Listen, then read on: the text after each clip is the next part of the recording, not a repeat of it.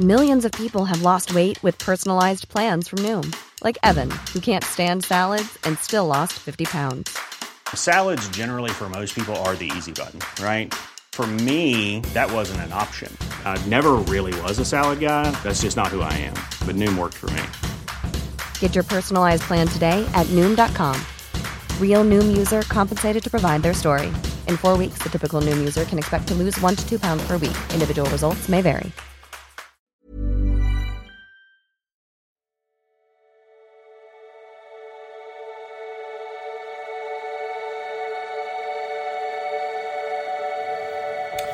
Hallo ihr Lieben, es ist Christian Schauer, Pater, Beziehungscoach, Diplompsychologe, hier ist mein Videoblog mit den Themen Dating, Beziehung und Liebe. Also ich nehme das hier mit dem iPad auf, das heißt, dass die Kamera irgendwie immer auf der, auf der Seite, das sieht mal ein bisschen als aus, wenn man vorbeiguckt, aber egal. Ähm, und wir wollen heute mal analysieren Hochzeit auf den ersten Blick. Da bekomme ich so viele Fragen zu, was ich dazu denke. Und äh, ich kann leider keine Szenen reinschneiden, weil äh, Sat 1 ist da nicht so generös wie RTL, die ähm, ja, teilweise mit uns YouTubern so einen Deal haben, ähm, dass wir das äh, reinschneiden dürfen. Äh, das war bei Sat 1 nicht möglich. Deswegen rede ich mal ein bisschen allgemein drüber. Ähm, ja, ich denke, jeder, der es hier guckt, hat wahrscheinlich da in die Sendung mal reingeguckt und sieht äh, die ganzen Probleme. Und die Frage ist so, funktioniert das eigentlich so? Ne? Kann man jemand äh, so auf diese Art kennenlernen? Äh, kann aus Wissenschaft Liebe werden? Ich habe das auch nochmal recherchiert und ich sag mal vorab so, ähm, ich finde das eine tolle Show. Wir gucken das auch gerne, ist interessant irgendwie. Äh, auch was daraus wird. Also für meine Zwecke auch super interessant, finde ich. Ähm, und ich finde die drei ähm, ja, Experten, die das da machen, machen das echt gut, so, also für die Show gut, äh, passen da super rein und sind empathisch und äh, diese Dr. Sandra Kühldorfer, die kenne ich auch ein bisschen, wir haben immer mal wieder Kontakte, ich total kompetent, sympathisch und die anderen auch, ne? Also kann man gar nichts äh, sagen. Aber man muss eben auch sagen, dass die äh, Datenlage da doch extrem dünne ist. Und das wollen wir uns mal so ein bisschen angucken. Und zwar ähm, haben wir ja hier die Idee, wenn ich sozusagen ganz viele Daten nehme, was, was jemand äh, gut findet oder wo er Spaß dran hat oder was für Präferenzen er hat oder äh, was er so sucht im Partner, dass das irgendwie dazu führt, das ist ja auch die Idee von vielen äh, Dating-Apps, dass wir sozusagen die richtigen Partner finden. Da gibt's aber leider wenig äh, Empirie zu, sage ich mal. Ich habe jetzt gerade mal so eine Studie angeguckt, da hat man 350 äh, Leute genommen, hat die durch alle möglichen Fragebogen gejagt und hat dann äh, hat die dann Speeddaten lassen und äh, hat sogar noch künstliche Intelligenz eingesetzt. Und was dabei rausgekommen? Nichts, absolut nada. Diese ganzen Fragebögen hatten also überhaupt keine Vorhersagekraft, wie man diese, wie diese Speeddates dann funktionieren. Das kannst du, sagst du vielleicht, ja, Speeddates ist ja nicht Hochzeit auf den ersten Blick, doch, es ist, eine, ist ein bisschen wie Speeddating, weil du kriegst da jemanden vorgesetzt, den du vorher nie gesehen hast, so, ne? Und, ähm, was da auch sich gezeigt hat, dass äh, ganz viel so Umgebung eine Rolle spielt. Das heißt, die Umgebung ist da, du lernst jemanden auf dem Standesamt kennen, äh, die ganze Familie ist da, äh, ist auch eine große, gewisser Druck, sage ich mal. Und äh, ich denke, dass du deine Person auch viel positiver einschätzt, ähm, als du es vielleicht im echten Leben tun würdest. Das heißt, dass die erstmal immer so, dass es am Anfang erstmal gut läuft, denke ich, liegt da viel Draht dran. Die sind ja auch gewillt, äh, sich das anzugucken, denke ich. Aber wie gesagt, äh, was ich jetzt auch nochmal recherchiert habe gerade, also so weder diese ganzen, das nennt man so vertikale Faktoren, wo sozusagen mehr besser ist, wie, äh, keine Ahnung, äh, netter oder offener oder äh, reicher oder was weiß ich funktionieren gut, noch so äh, horizontale Dinge, wo es jetzt keinen besser oder schlechter gibt, äh, wie was weiß ich, Extroversion, Introversion, funktioniert auch erstaunlicherweise nicht besonders gut. Das heißt aber nicht, man darf jetzt nicht den Umkehrschluss machen. So, das heißt nicht, dass äh, wenn wir eine bestehende, also bestehende Beziehung haben, dass wir sagen können, ja, wenn die so so viel gleiche Interessen haben, das äh, ist prognostisch gut für diese Beziehung, ne? Oder wenn die ähm, weiß ich gar nicht, wie die Datenlage ist, wenn die äh, eine ist extrovertiert, andere ist introvertiert, äh, ist besser, als wenn beide introvertiert sind. Also man kann durchaus über bestehende Beziehungen, kann die sich angucken und kann sagen, so, wenn diese und jene Sachen gleich sind oder auch meinetwegen gegensätzlich sind, funktioniert die Beziehung besser. Das kann man schon sagen, so. Man kann aber nicht daraus zurückrechnen, wenn wir das jetzt matchen, dann funktioniert diese Beziehung.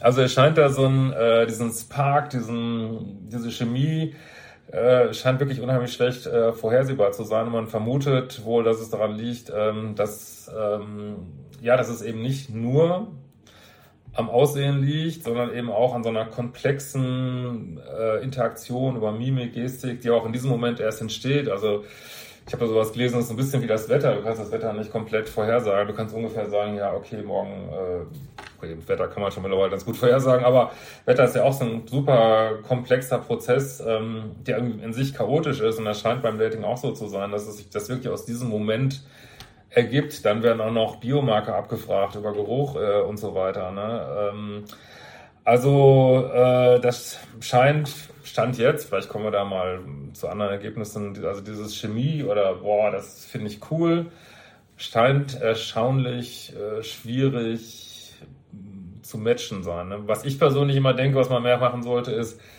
Polarität, weil Polarität erhöht definitiv, sie auch mein neues Buch Feuer und Flamme, erhöht definitiv deinen Dating-Erfolg, definitiv. Das heißt immer noch lange nicht, dass die Beziehung deswegen vorhersehbar gut läuft. Da kommen natürlich kommunikative Fähigkeiten und so weiter auch mit rein.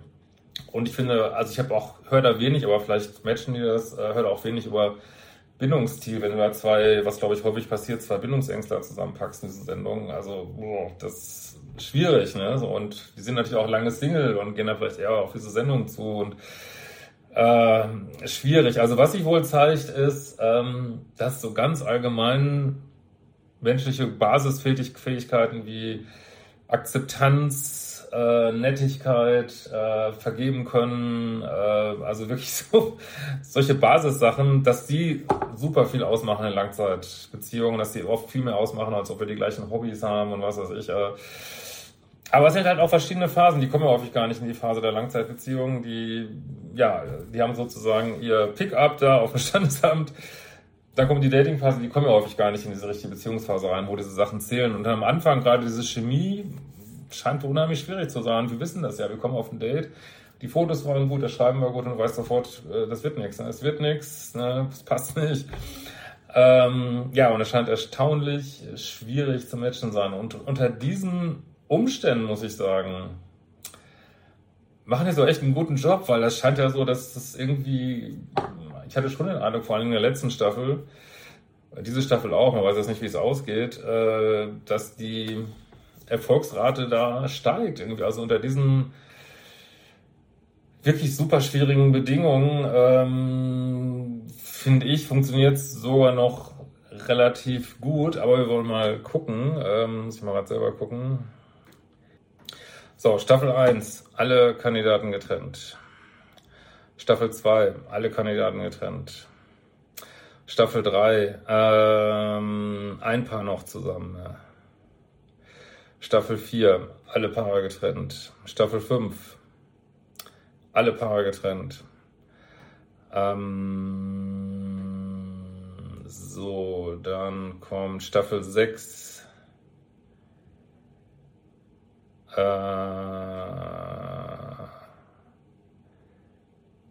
sieht auch so aus wie alle Paare getrennt, wenn ich das hier auf die Schnelle richtig sehe. Äh, ja, doch, alle Paare getrennt. Äh, Staffel 7. Ein Paar noch zusammen. Staffel 8. Ein Paar noch zusammen. Äh, Staffel 9 ist, glaube ich, die letzte Staffel.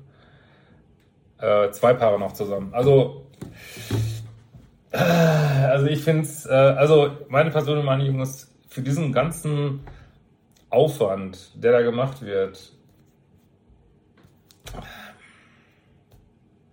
muss man es, glaube ich, mehr als Show sehen, als, äh, ich meine, das ist ja Wahnsinn, das, wird, das sieht ja so aus, aber ob es wirklich passiert, weiß ich nicht, dass wenn die immer mehr machen, immer und Stimmproben und dies, das, jenes, Also, wie seht ihr das? Also, man kann so sehen, unter diesen super schwierigen Bedingungen ähm, ist das äh, eigentlich noch ordentlich, was rauskommt. Aber andererseits, wenn man sich so anguckt, äh, alte Staffeln, man kann es auch so sehen, ja, also eigentlich, man könnte auch sagen, dieses soziale Experiment ist irgendwo, äh, zumindest in der Vergangenheit, gescheitert, weil ja fast keiner mehr von denen zusammen ist. So, ne? Ähm, und was ich ein bisschen schwierig finde, dass da äh, Hoffnungen geweckt werden, die glaube ich, also, oh ja, jetzt wird hier, äh, es kommt die Wissenschaft rein und die Wissenschaft kann uns ja matchen und das ist, finde ich schwierig, sage ich ganz ehrlich, finde ich schwierig. Also machst ganz vielen Menschen Hoffnungen, die sich dann trennen müssen, äh, scheiden müssen, äh, die auch gefilmt werden dabei. Klar, es sind erwachsene Menschen, die können das entscheiden. Und also ich glaube, man muss es wirklich als eine Show sehen.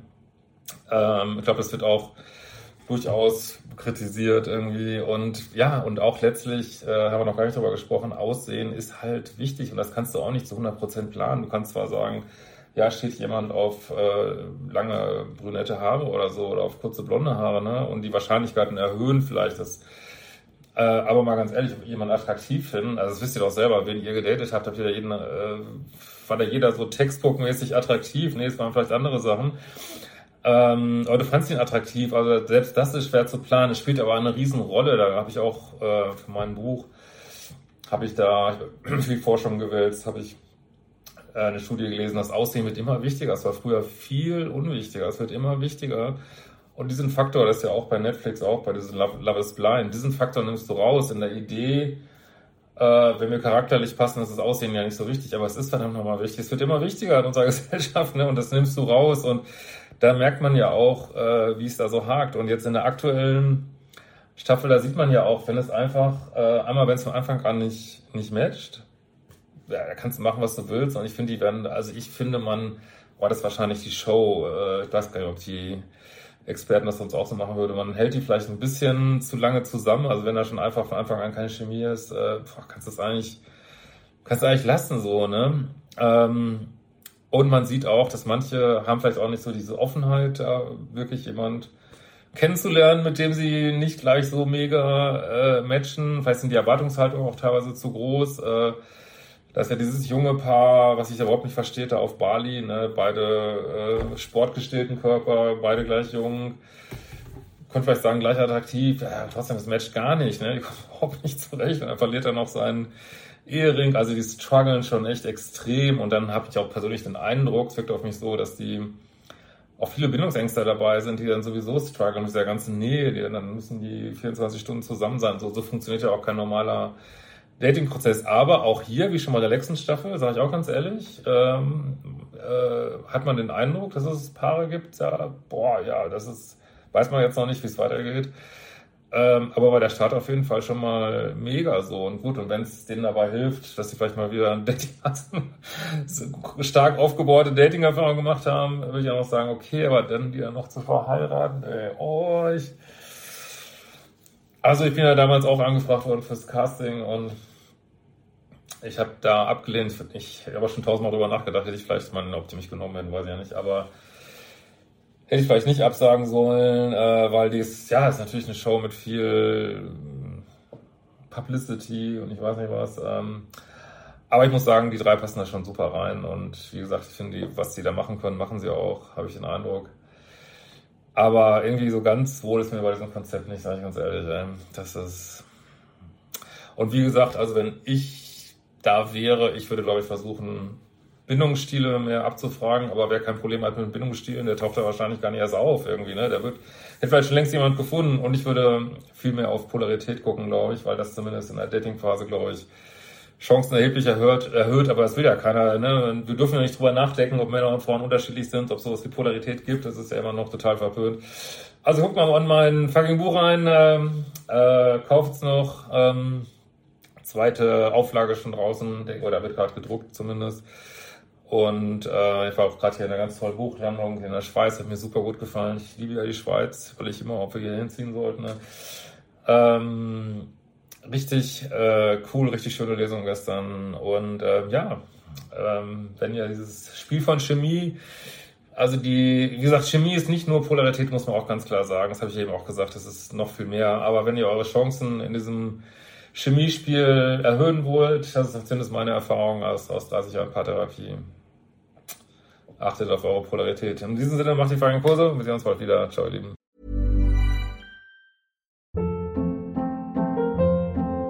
Hold up. What was that? Boring. No flavor. That was as bad as those leftovers you ate all week. Kiki Palmer here, and it's time to say hello to something fresh and guilt-free. Hello Fresh. Jazz up dinner with pecan-crusted chicken or garlic butter shrimp scampi. Now that's music to my mouth. Hello Fresh. Let's get this dinner party started. Discover all the delicious possibilities at hellofresh.com.